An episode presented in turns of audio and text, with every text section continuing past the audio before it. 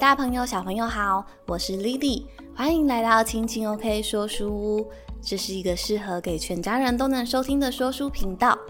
本集节目呢，已经来到了暑假特别企划的第三集。这一集节目呢，是要介绍有关食物中毒的议题。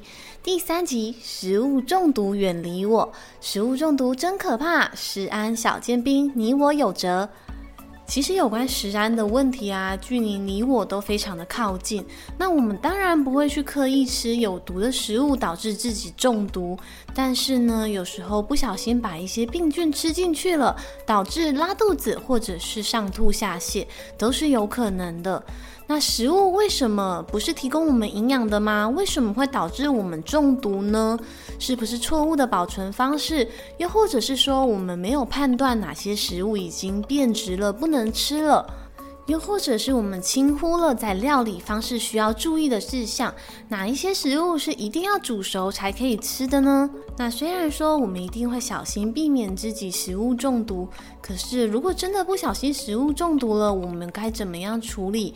有哪一些急救的方法是我们一定要先事先知道的呢？除此之外呢，这一集还有非常精彩的同场加映专题的报道，就是我们养的猫猫狗狗或家里的宠物啊，也要慎防食物中毒哦。有哪一些事情是我们可以为我们的宠物做的呢？以上的精彩内容呢，通通都在本集节目里哦，请你千万不要错过。那我们就一起来说一说今天的食物中毒远离我。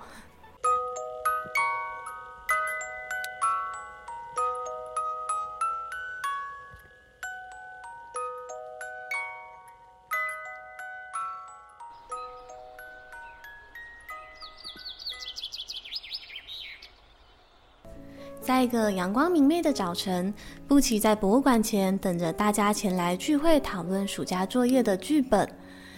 看见迎面而来的小冬瓜，便劈头就问：“小冬瓜，你上次讨论作业怎么没来啊？”“我我上次就突然很不舒服，整个人都不对劲，还上吐下泻，所以就没来了。”小冬瓜有点不好意思的说着。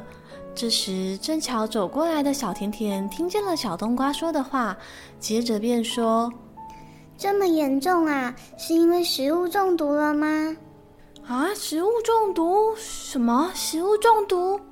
大伙儿异口同声的惊呼：“到底发生了什么事情啊？”“对啊，你们怎么知道？”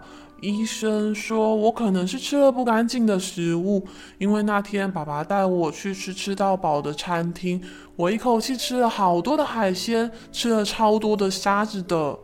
小冬瓜搔了搔头，难为情的边傻笑边说：“哦，原来是你太贪吃啦！你该不会吃了河豚才食物中毒的吧？”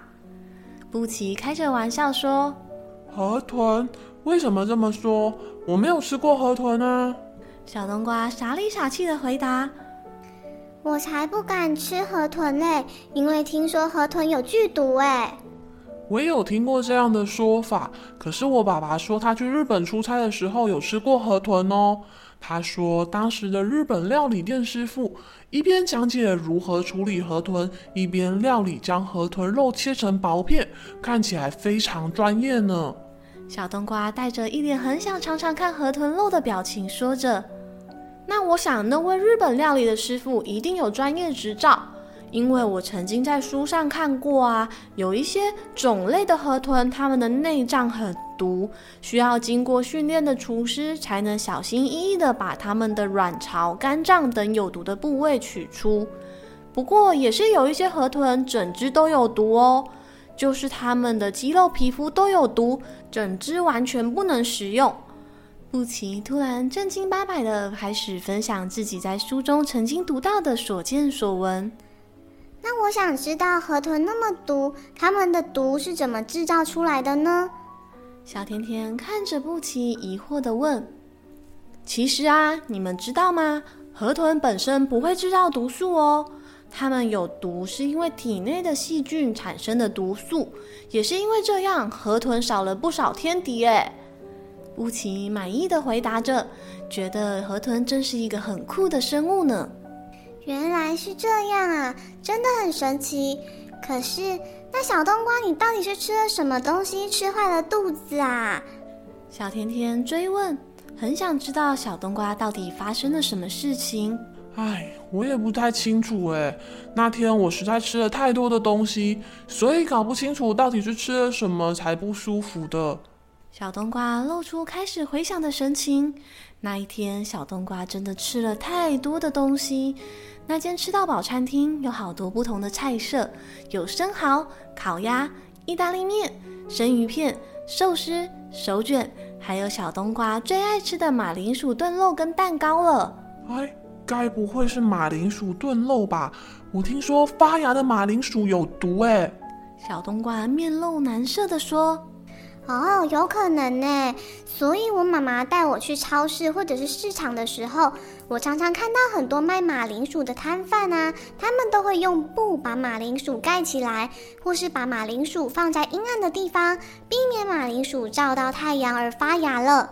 小甜甜接着小冬瓜的话说着：“哎，我有问题，可是不是说植物都要照太阳吗？马铃薯为什么不能照太阳啊？”是因为储存食物跟种植作物所需要注意的地方不一样吗？布奇高举着双手摇晃发问，他好想知道这个答案到底为什么会导致食物中毒呢？食物的储存跟一些烹饪的技巧又有哪一些需要注意的呢？那么听到这边，各位大小朋友们，你们知道食物的储存有哪一些需要注意的事项吗？在台湾的天气潮湿又温暖，食物在加工或者是储存的过程中很容易变质，进而会产生各种细菌或者是毒素。像是比较常听见的黄曲毒素，就是因为食物发霉或者是放太久而产生的毒素。除此之外呢，还有哪一些食物必须谨慎的注意食用方式，避免食物中毒呢？就让我们一起来听一听今天的青青 OK 小学堂生活知识补给站吧。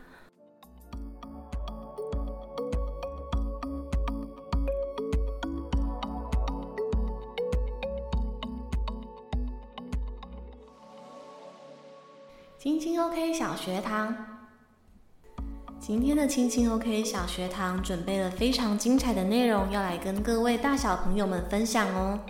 首先呢，我们要来介绍刚刚故事里面有提到的马铃薯跟黄曲毒素。那有时候我们会在一些报章杂志或者是新闻中看到，有人因为吃了存放太久的花生粉、一些坚果，又或者是马铃薯发芽了还在吃，因而食物中毒。那黄曲毒素呢，是被世界卫生组织认定为一级的致癌物，一定要特别的小心。那么有哪一些食物呢，是有可能产生黄曲毒素？我们需要特别注意的呢？像是发霉的花生、玉米等食物，可能含有黄曲毒素。这个黄曲毒素呢，一旦产生了呢，它必须要到摄氏两百八十度以上，才有可能被分解破坏。因此啊，我们一般的烹调方式是根本没有办法去除毒性的。也就是说，发芽的马铃薯在烹煮过后呢，一样具有毒性。那么假设如果我们不小心吃到有黄曲毒素的食物，会马上死掉吗？那这个其实跟我们的摄取量有关系。但是呢，一旦你吃下了含有黄曲毒素的食物，这些毒素会长期累积在我们的体内，导致我们的肝脏受损，甚至会引发肝硬化、肝癌，也可能会影响孩子们的身心发育，甚至有可能造成孩子们的生长迟缓。那假设呢，如果你是在几周短时间内吃量大量的黄曲毒素，那可能就会引起急性的中毒、肝脏的衰竭，严重的时候甚至是有可能会死掉的哦。那我觉得有关黄曲毒素啊，除了马铃薯是我们一般比较常听见的以外，我觉得还有一个很容易被忽略掉的地方，就是坚果类。坚果类的储存呢，如果一旦存放过久，也有可能会产生黄曲毒素。尤其呀，是我们现在啊，有时候会使用花生油，或者会在早餐的时候抹上花生酱。如果它的食物来源一开始呢，就是使用发霉的原料做成的，那可能因为经过了加工，你可能都吃不出来。所以呢，这里面可能也会含有黄曲毒素。那你家冰箱如果冰了太久的花生酱，理论也应该要丢掉，因为呢，它上面的使用期限呢，就是告诉你，如果过期了呢，这个花生酱可能就是不健康的，它已经没有办法再被食用了。那么除此之外呢，还有哪一些食物需要特别注意饮食上的安全卫生呢？其实食物中毒呢，在我们现在的社会里面呢，相当的普遍，每年都会发生许多食物中毒的事件。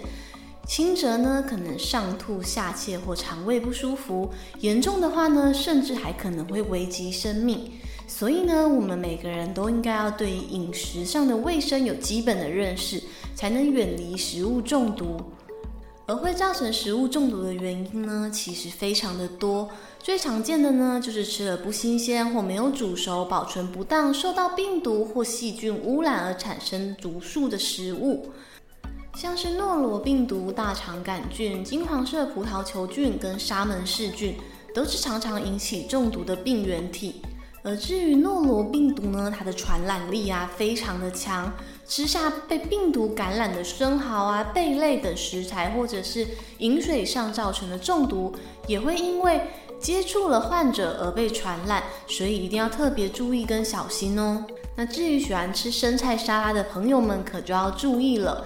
像是金黄色葡萄球菌呢，它在生长时会聚集，像是一串一串的葡萄，产生具有耐热性的毒素，不容易被高温破坏。而至于爱吃甜点的朋友们呢，有一些没有经过高温烘焙过的，像是提拔米苏、慕斯蛋糕等食品，它则因为没有经过高温烘焙，容易有一些沙门氏菌。那在吃海鲜的时候呢，我们要特别注意什么呢？因为有一些贝类啊、螃蟹等海洋动物，如果它们吃下了有毒的藻类，就会含有致命的毒素。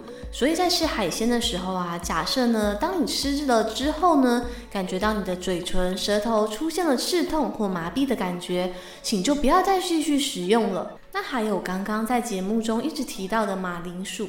马铃薯不止发芽之后不能食用，假设呢，它照射到阳光变成了绿色以后呢，它会产生大量有毒的龙葵碱。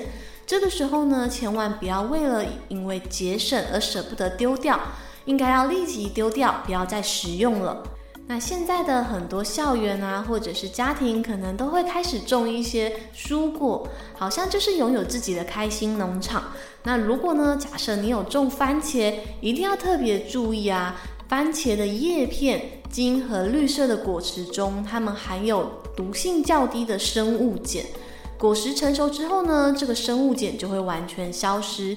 所以啊，也就是说，还没有成熟的绿色番茄，千万不要摘下来吃哦。那再来呢，要聊到的是金针花。在台湾呢，非常的幸福。在金针花季的时候呢，可以去欣赏金针花田以外呢，金针花还可以跟排骨一起煮成金针花排骨汤，也非常的美味。不过值得注意的呢，是金针花呢，最好在料理前呢，用水浸泡一个小时以上，并且一定要完全煮熟，破坏里面的毒素。里面有什么毒素呢？其实啊，金针花中含有一个叫做秋水仙碱的成分。假设呢，这个秋水仙碱呢，它没有经过泡水完全释放，或者是完全煮熟破坏的话呢，若被人体的肠胃吸收氧化之后，可能就会变成有毒的物质。所以呢，在烹煮金针花前，充分的泡水，充分的煮熟，就能减少对人体的毒性哦。那以上呢，就是在生活中比较常会遇到，或者是我们自己烹煮来吃的食物。那有一些稍微比较少见的呢，像是银杏的种子，又有人叫它白果。那银杏的种子中含有一种叫做氰化氢的物质，它必须要完全煮熟才能够去除毒素。而且特别值得注意的是啊，这个。银杏种子，也就是白果，煮熟之后呢，一次不要吃超过十颗，就能避免中毒哦。那在野外呢，有一些植物，我们要特别注意，不能随便摘采来吃。像是啊，许多的菇类其实都含有剧毒，而且不一定是颜色鲜艳才有毒哦。很多小朋友们可能会认为说，哎，一定要是一些大鲜红色的啊，这些才有可能是毒菇。不过呢，其实有一些毒菇，它们是白色或者是褐色的。有一些甚至长得跟食用菇非常的相似，从外观并不容易判别。所以啊，在野外啊，看到香菇，千万不要随便摘采来吃哦。还有呢，在野外啊，长得跟芋头非常相似的姑婆芋，它们的外形虽然非常的像，但是姑婆芋它的块茎、枝叶跟花，通通都有毒。而且啊，它的块茎因为实在跟芋头太像了，常常被误认。但是呢，姑婆芋的块茎啊，它的烹煮之后，毒素也不会减少，吃下去呢，可能会造成我们的消化道灼热、刺痛。因此呢，不要看到路边好像有芋头的叶子，就以为它真的是芋头哦。对于我们生活中的一些植物啊，我们应该要更加的提高警觉。不要随随便便就认为它是我们的食物。还有一个呢，比较少听见它的果实名称的，叫做海檬果。但是呢，其实在台湾并不难见到。海檬果呢，是台湾的原生树种，在台湾的北部、东部、恒春半岛及兰屿沿海地区都非常的常见。那这个海檬果的果实呢，其实外形跟芒果非常的像。它一样呢，是一开始是青色的，后来它会转换成黄红色。但是这个海芒果呢，它可是跟好吃的芒果完全不一样。海芒果呢，它含有剧毒，如果不小心吃下肚的话呢，可能会造成血压下降、呼吸困难，严重的话呢，甚至可能致命呢。哇，说了这么多，我都开始担心大小朋友们会不会觉得开始什么都不敢吃了。不过呢，食物啊也是我们营养的来源，它能够帮助我们有体力跟能量来修复我们的身体细胞。因此啊，只要谨慎注意预防食物中毒的原则，我们就可以吃得安心又健康喽。那今天的青青 OK 最后一个单元呢，是要来跟大家介绍预防食物中毒，还有假设不小心食物中毒的话，又该怎么办呢？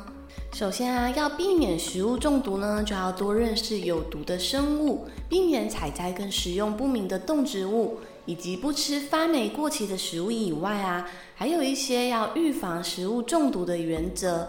例如呢，注意食材是不是新鲜，有没有储存妥善，饭菜尽量是现做现吃，避免吃剩菜剩饭。那我觉得最重要的呢，就是要养成饭前洗手的习惯。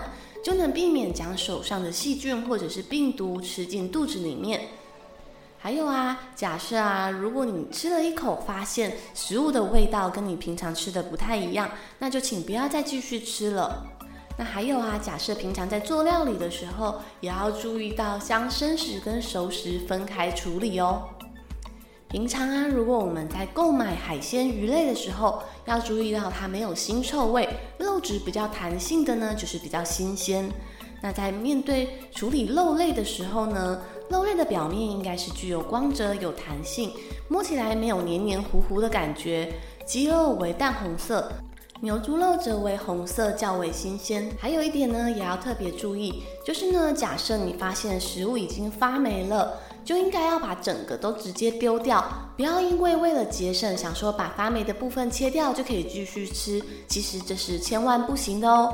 因为霉菌的菌丝呢，它可以生长到非常的长。假设呢，你发现它已经发霉了，那就代表霉菌的菌丝它已经深入了内部，产生了毒素污染的食物，千万不要为了节省而继续吃哦。那么，假如啊，其实我们的习惯都已经非常的良好，吃饭前、上完厕所、煮饭前，通通都有洗手，也避免尽量吃下一些不新鲜的食物，但是还是不幸食物中毒了，又该怎么办呢？首先呢，要先观察自己食物中毒的症状。食物中毒呢，常常在进食后的一个小时到一天内出现症状。主要会引起神经系统和消化系统的异常。神经系统方面呢，常常会出现视力模糊、吞咽和说话困难、四肢感觉到无力等症状；而消化系统呢，则是常见恶心、呕吐、拉肚子，有时候甚至可能会出现全身发冷、发烧，甚至可能脱水，进而造成死亡或休克。所以一定要特别注意哦。如果发现有食物中毒的情况呢，在病患神志还很清楚的情况下，记住是神志要清楚的情况下哦，可以进行尝试催吐，并且注意补充水分跟保暖。假如出现了血便、高烧或者是持续呕吐的症状，应该就要马上去立即就医，避免延误治疗。进行催吐的话呢，你可以用手抠住咽喉来进行催吐，把毒物吐出来，来减少食物毒物的吸收。但是呢，如果患者的意识不清楚的话，当然就不能催吐。那又或者是说你的肠胃已经有感觉到有灼热感，也请不要进行催吐，以免造成二次的伤害。那这边还有一点呢，想要特别提醒，就是当我们发现我们吃了某些食物导致食物中毒的话呢，可以保留剩余的食物，又或者是病患的呕吐物，来供检验单位了解中毒的原因。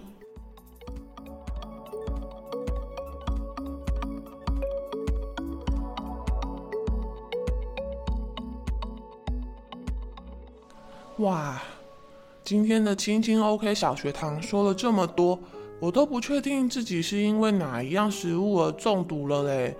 因为我真的吃太多东西了，哈哈，看来我们最简单能够做到的就是饭前要洗手嘛，避免病从口入。小冬瓜做出了洗洗手的动作，表情看起来信心满满，似乎体力也已经恢复了不少，应该是不用为他担心了呢。就当布奇、小冬瓜和小甜甜三人已经在博物馆门前聊了好一会儿。这才看见凯西和凯奇姗姗来迟。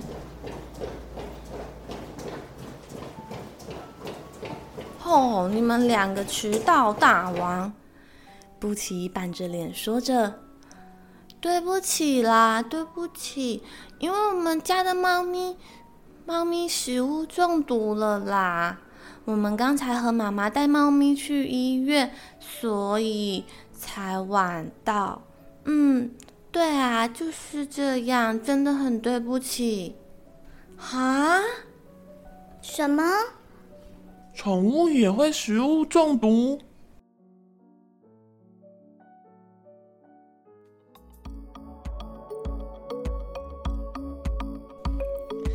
今天的青青 OK 小学堂呢，要同场加映介绍宠物的食物中毒。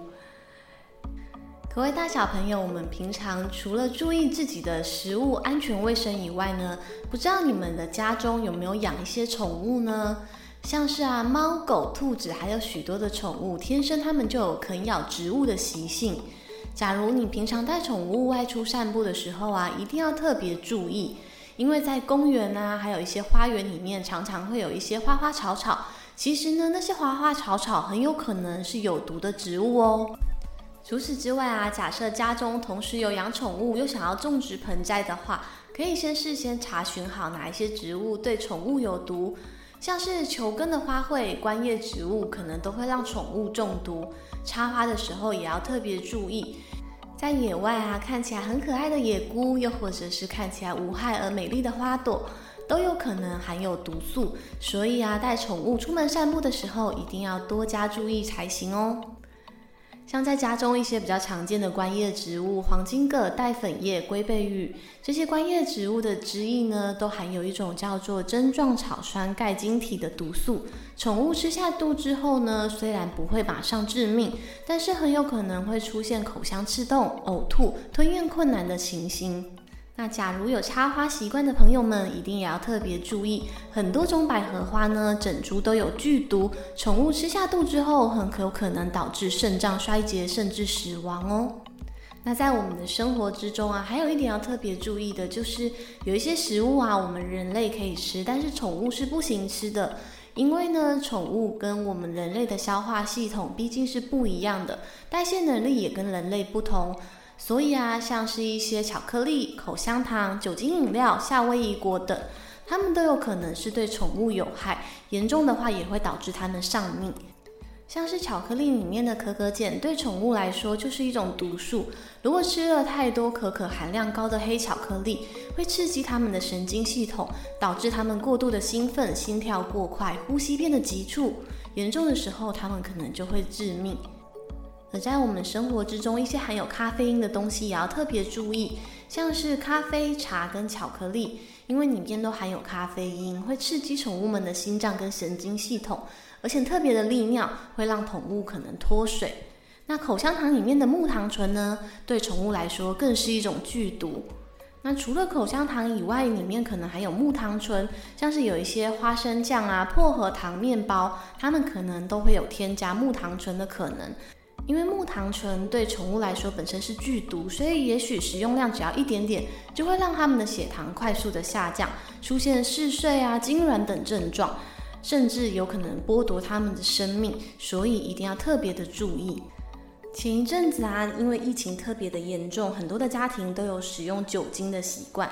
这边要特别注意的是呢，宠物的身体没有办法代谢酒精，所以呢，在家中喷洒酒精消毒的时候，一定要先将宠物隔离，也不可以直接将酒精喷洒在它们的身上。那当然不可以让它们喝到含有酒精的饮料，还有一些如果放得太久而发酵的水果，它里面也会含有酒精的成分，也都不可以拿给宠物吃。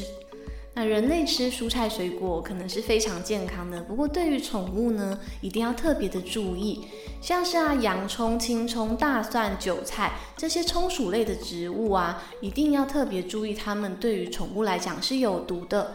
那还有啊，有一个严重的迷思就是呢，其实兔子不能吃太多的红萝卜，虽然在很多卡通跟绘本里面呢，你可能都会看到兔子很喜欢吃红萝卜。那因为有一阵子我很想要养兔子，那也上网查了，其实呢，兔子吃了太多的红萝卜会导致它们维生素 A 中毒，所以呢，兔子的主食到底是什么呢？它们的主食应该是牧草才对。虽然呢，兔子可能很喜欢吃红萝卜，但是呢，千万不能喂得过量，否则会导致它们维生素 A 中毒，严重的时候会出现痉挛甚至死亡的现象，这一点可是要特别注意的呢。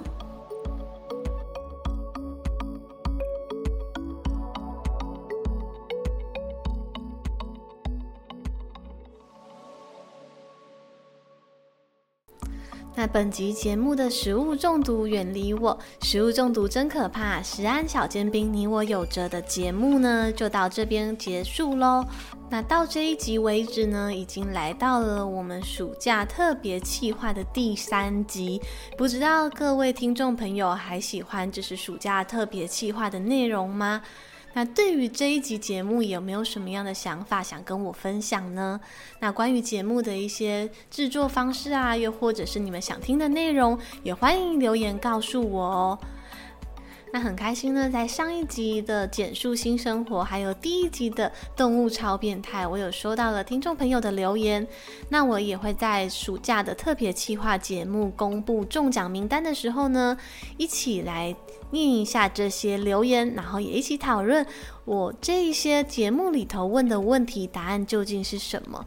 那关于这一集啊，食物中毒远离我，一样下课前有两个问题想要问一问大小朋友，那我们就竖起耳朵来听清楚喽。第一个问题呢是，请问该如何避免食物中毒呢？第二个问题是，如果不小心食物中毒了，我们该怎么样紧急处理呢？那关于这两个问题呢，我一样会把题目放在节目的资讯摘要栏里头。那这两个问题呢，它的答案其实当然也没有标准答案，欢迎听众朋友们集思广益，留言告诉我你的想法。